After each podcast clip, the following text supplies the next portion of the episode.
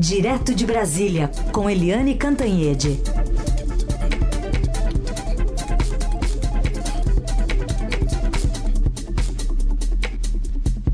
Oi, Eliane, bom dia. Bom dia, Raíssen, Emanuel, ouvintes. Bom dia, Eliane. Bom, ontem tivemos aquela solenidade né, para o lançamento do Plano Nacional de Vacinação, de Imunização com falas do presidente Jair Bolsonaro e, claro, do ministro da Saúde, o general Eduardo Pazuello. Aliás, um ufanista Eduardo Pazuello. Mas o que mais repercutiu foi essa frase aqui do Pazuello que a gente vai ouvir. O povo brasileiro tem capacidade de ter o maior sistema único de saúde do mundo, de ter o maior programa nacional de imunização do mundo. Nós somos os maiores fabricantes de vacina da América Latina. Para que essa, essa ansiedade, essa angústia? Nós somos a referência na América Latina. Já que ele foi estriônico, também estamos cumprindo o, o, o, o maior papelão do mundo, Eliane Cantanhede. pois é, é aquela história. Por que será, né, que o povo é, brasileiro tá com essa ansiedade toda, né? Com essa angústia toda. Eu fiquei aqui pensando, né? Por que será? Por que será? Aí você lê que o total de mortes chegou a 183.822 até ontem, porque até agora já aumentou, a gente está indo rapidamente para os 200 mil mortos. 200 mil mortos. Pensam um caixão com a família sofrendo. Aí pensa em 10.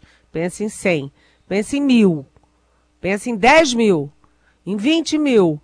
Aí pensa em 200 mil caixões com as pessoas em volta chorando e sofrendo. Pensa nisso e aí você talvez entenda a ansiedade e a angústia. Além disso, você tem é, 7 milhões de brasileiros infectados. E a gente não sabe quantos desses é, estão com sequela, estão com problema no coração, problema cardíaco, problema psicológico, falta de atendimento. A gente não tem esse detalhamento. Aliás, a minha irmã, em São Paulo, de 52 anos, foi diagnosticada ontem com Covid. Estamos em pânico, até porque ela mora com a minha mãe, que tem mais de 90 anos.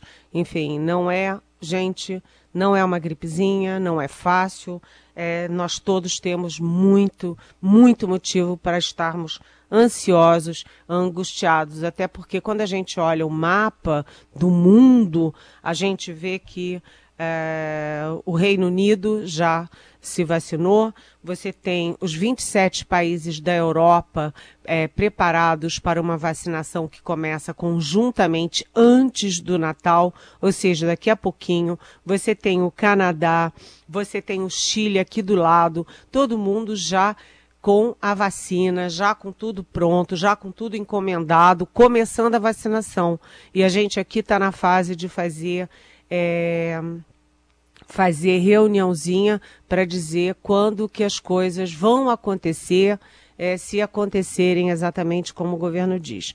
Então, sinceramente, o presidente Jair Bolsonaro ontem, ele fez um recuo naquele tom de ataque dele, ele é, sempre está no ataque, sempre ele está com o inimigo é, real, imaginário, mas ele, ele vive, ele se alimenta né, da, da guerra, da beligerância. E ontem ele estava num tom mais ameno, e disse o seguinte que se algum, isso é aspas dele, se algum de nós extrapolou, até exagerou, foi no afã de buscar uma solução. É porque o presidente, é, na verdade, são dois presidentes. Um presidente quando fala de improviso e o outro quando ele lê o que provavelmente põe por escrito para ele ler. Então ele ontem estava na linha paz e amor, que ele já abandonou há meses, mas eu não sei como é que ele acordou hoje de manhã sem um texto é, escrito para ler.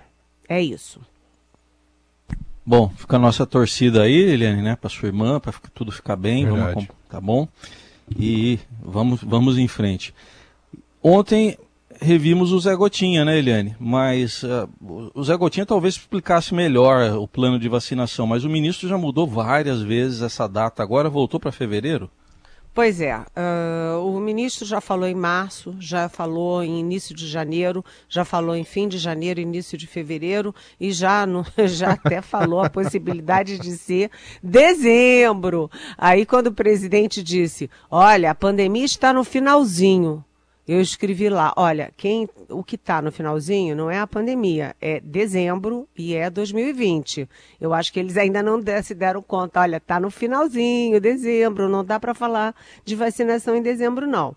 Agora a nova data é fevereiro. E houve outras mudanças. O governo também, depois de pressionado, depois de pressionado pela, pelos especialistas, pelos cientistas, pela opinião pública, pela mídia, o governo reincluiu os cidadãos presos na vacinação. Imagina nessas eh, penitenciárias, nessas prisões medievais que o Brasil tem eh, em toda parte né, e que nenhum governo consegue tomar conta, consegue tratar as pessoas com dignidade, com humanidade, né, é, imagina se você não vacina essas pessoas, imagina a tragédia humanitária dentro dos presídios com uma pandemia dessa. Pega em um, vai pegando, é um rastilho é, dentro das penitenciárias. Então, reincluíram isso, o que é positivo. O governo agora tem uma data, que é fevereiro, que também é positivo, e o governo finalmente admite a vacina que eles chamam vacina do Dória, a, chamam de vacina da China, e que na verdade é uma vacina que está sendo produzida pelo nosso Butantan, que nos orgulha né, diante do mundo e que tem serviços prestados. Aliás, o Pazuello falou e já tomou medidas, porque ele e o governador João Dória já estão em contato, já estão acertando. O termo de compras das vacinas do Butantan eh, já está em produção, pode chegar ainda hoje nas mãos é, do governador de São Paulo. Então, é, isso é racionalidade e a gente torce para que é, a pressão continue, que o medo de errar é, prevaleça e que o governo faça a coisa certa. Vamos ver né, se as, entre as promessas e a execução as coisas dão certo, porque até agora deu tudo errado. A verdade nua e crua é essa. Tanto que os governadores que já vêm em contato com o João Dória para fazer acordos em torno da vacina do Butantan, da Coronavac, eles, apesar de todas as promessas do governo federal, apesar das promessas do Pazuello e o tom de, de recuo do Bolsonaro, eles estão precavidos, eles sabem como é que a coisa funciona, como é que é a bagunça, como é o negacionismo, então eles conversam muito com o governo federal, mas estão com um pezinho também na Coronavac. É o caso, por exemplo, de Camilo Santana do Ceará, que é do PT, é o caso, por exemplo, do prefeito de Belo Horizonte, o Alexandre Calil, que é do PSD, ou seja, aí a coisa não é de direita, é de esquerda, é de centro. É simplesmente o seguinte: os governadores com a responsabilidade sobre as suas populações. Então, ontem foi um dia de racionalidade. Vamos ver agora, repito, se entre o que se diz e o que se faz há uma diferença curtinha ou há léguas de distância. É, teve o, o Zé o Heisen comentou do Zé Gotinha, né? O Zé Gotinha deu um show ontem. Eu já achei estranho eles escalarem o Zé Gotinha que a vacina não vai ser de gotinha. Tudo bem, ele é um personagem simbólico tal, e que tende também a atrair as crianças, ainda que as crianças não sejam vacinadas agora. Mas o importante é que ele foi lá, estava de máscara, ele não cumprimentou o presidente Jair Bolsonaro. O presidente Jair Bolsonaro deu a mão para ele, e claro, ele sabe dos protocolos e não deu a mão para o Jair Bolsonaro. O Bolsonaro teve que dar aquele tapinha nas costas para é, tentar escapar do constrangimento, constrangimento. Zé Gotinha foi bem demais ontem, Eliane. É, o Zé Gotinha ocupou a cena, né? Nesse momento de tragédia, de preocupação, de angústia, né? É, de estresse nacional, o Gotinha, o Zé Gotinha salvou a cena. Agora, claro que as redes sociais não perdoam, né? Ele com aquele jeitinho branquinho já disseram, ih, a Ku Klux Klan chegou no Palácio do Planalto. Coisa que a gente discorda, né? A Heisen, não é, Emanuel? A gente discorda não. desse tipo de brincadeira, imagina, longe de nós. Mas é, eu espero que o Zé Gotinha, apesar de ser só simbólico, porque, como você disse, não tem nada de tem gotinha nada de gotinha, né? vacina. Né? não tem nada de gotinha, que pelo menos ajude a desfazer o que o presidente fez, porque o presidente afastou é, parte da população das vacinas em geral e particularmente da vacina que ele chama vacina chinesa, da vacina do Dória, essas bobagens todas. E agora o Zé Gotinha vai ter que corrigir os erros do presente. Não dar a mão, usar máscara e dizer para as pessoas: vacinem-se. É a forma de você se salvar e salvar os outros, porque quanto mais gente vacinada, menos chance o vírus vai ter de ganhar essa guerra de nós todos. É isso. Vou lançar uma campanha aqui, Zé Gotinha para ministro, ministro da Saúde. Bom, Eliane, temos ações lá no Supremo que tratam aí da obrigatoriedade da vacina, do papel de estados e municípios. Esse julgamento começou ontem e já houve o voto pela obrigatoriedade do ministro Ricardo Lewandowski, mas ele esclareceu, né? Não se trata de buscar as pessoas em casa, né, Eliane, para que elas sejam vacinadas, mas de impor aí algumas. Uh, impo fazer algumas imposições para que elas se sintam aí nessa obrigação, né, Helene? É, eu achei importante porque, é, pelo que eu converso né, com os ministros do Supremo, a tendência é exatamente essa: é eles fecharem em torno dessa proposta do Lewandowski, ou seja, são medidas a favor da obrigatoriedade. Não é dizer o seguinte, a polícia vai na tua casa, te agarra e te obriga a tomar a vacina. Não é uma coisa assim, mas é, são medidas que acabem gerando a obrigatoriedade e com o, o aspecto seguinte, né, correlato, que é o direito dos estados e municípios de imporem restrições a quem não se vacinar. Então, acho que a tendência do Supremo é essa, e é importante porque é, mais uma vez, o Supremo é, dando suporte ao bom senso, dando suporte a soluções que são coletivas, que são do interesse comum. Porque, se esperar do presidente, a gente já viu que o presidente já disse: eu não vou tomar vacina, ponto. Ou seja, como é que ele fala uma coisa dessas? Ele é presidente da República, teve 157 57 milhões de votos. Ele está dizendo para as pessoas: ó, se eu não vou, por que, que você vai? Ele também já disse várias vezes, insistentemente, que ele não vai impor a vacina para ninguém. Que ele diz que isso aqui não é uma ditadura. Imagina, ele não sabe o que, que é exatamente uma ditadura, né? Já que ele elogia o Pinochet, o Stroessner e tal, mas acha que ditadura é quando você impõe a vacina. É, e ele também provavelmente não conhece o, o PNI, que é o Plano Nacional de Imunizações, que é de 1975 e que diz que é um é, dever coletivo a vacinação, portanto, a vacinação é obrigatória. Enfim, o Supremo Tribunal Federal está mais do que cobrindo uma lacuna está dando rumos, né? Está dando exemplo e está dando saídas para governadores e prefeitos que estão, é, como disse o, o, criticamente o ministro Pazuello, tão ansiosos, tão tensos e tão muito preocupados, aliás, como cada um de nós. Será que eles, o, o, presidente Jair Bolsonaro será sancionado? Será que ele não vai tomar vacina, Eliane? Ele vai sofrer essas futuras sanções? Você já imaginou? Eu fiquei pensando. o presidente marca uma visita ao Boris Johnson lá na Inglaterra, lá em Londres. Aí quando ele está para embarcar no avião eh, presidencial, é, aí vem um recado. E olha, desculpa, mas o presidente brasileiro não pode entrar aqui no país porque ele não tomou a vacina, hein? Eu fiquei pensando nisso. O presidente brasileiro não vai poder viajar mais para o exterior porque os, o exterior exige vacina. A minha sobrinha, é, que estuda é, na Europa, antes de viajar, ela perdeu o voo, sabe por quê?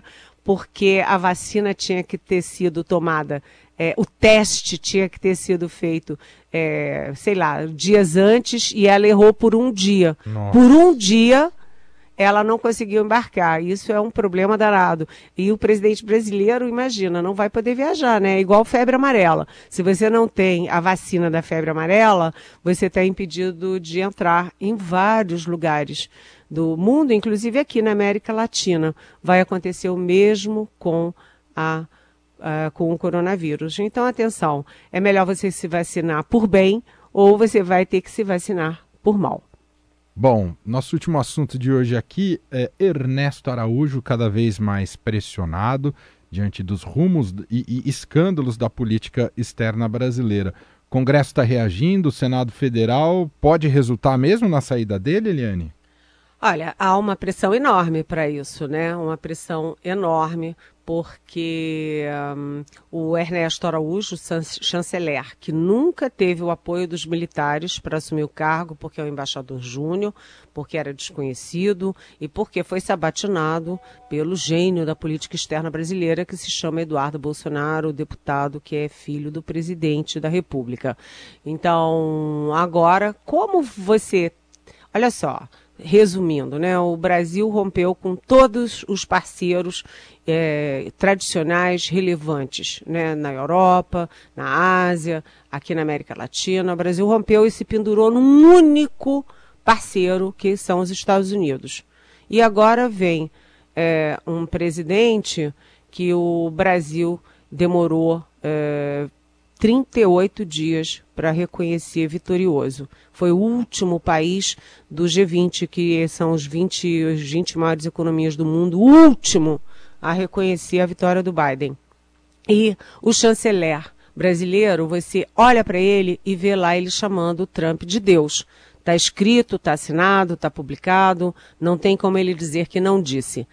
Se ele chamava o Trump de Deus, qual é a, a, relação que você pode esperar, pragmática, de defesa dos interesses nacionais, com boa vontade dos Estados Unidos, quando o Biden olhar para o chanceler, quando o, o, o, o, secretário de Estado olhar o chanceler brasileiro e está lá um carimbo, é, Trump 2020, Trump é Deus.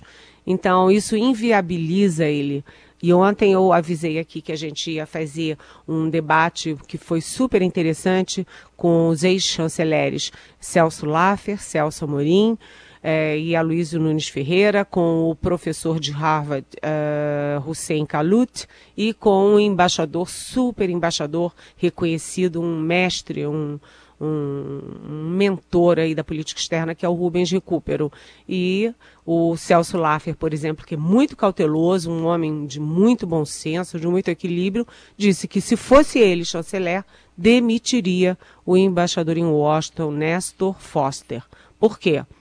Porque como o Estadão anunciou ontem, né, como o, o Estadão deu em manchete, o Nestor Foster, embaixador no Brasil, mandou 22 páginas sobre a eleição americana, depois da eleição, errando tudo, dando todas as versões erradas, é, porque ele seguiu numa única fonte, que é o Trump, que a gente sabe que é um é, lunático e que estava. É, tumultuando o processo. Então, o Celso Laffer, muito cauteloso, eu perguntei para ele: se o senhor fosse chanceler, o senhor demitiria ele? E o Celso Laffer disse: demitiria, com certeza. E além disso, você tem esse problema que você falou da derrota do Fábio Marzano, eh, o embaixador que foi impedido pelo Senado por 37 a 9 de assumir a delegação permanente do Brasil em Genebra. É, isso não foi um recado para o embaixador foi o recado do Congresso Nacional ao presidente Bolsonaro e ao Ernesto Araújo. Acabou a brincadeira ideológica. É hora de fazer política externa séria. Muito bem. Eliane Cantanhede está de volta com a gente amanhã aqui no Jornal Eldorado a partir das 9 horas da manhã. Mais uma vez, muito obrigado, Eliane, e até amanhã. Obrigada a vocês. Beijão.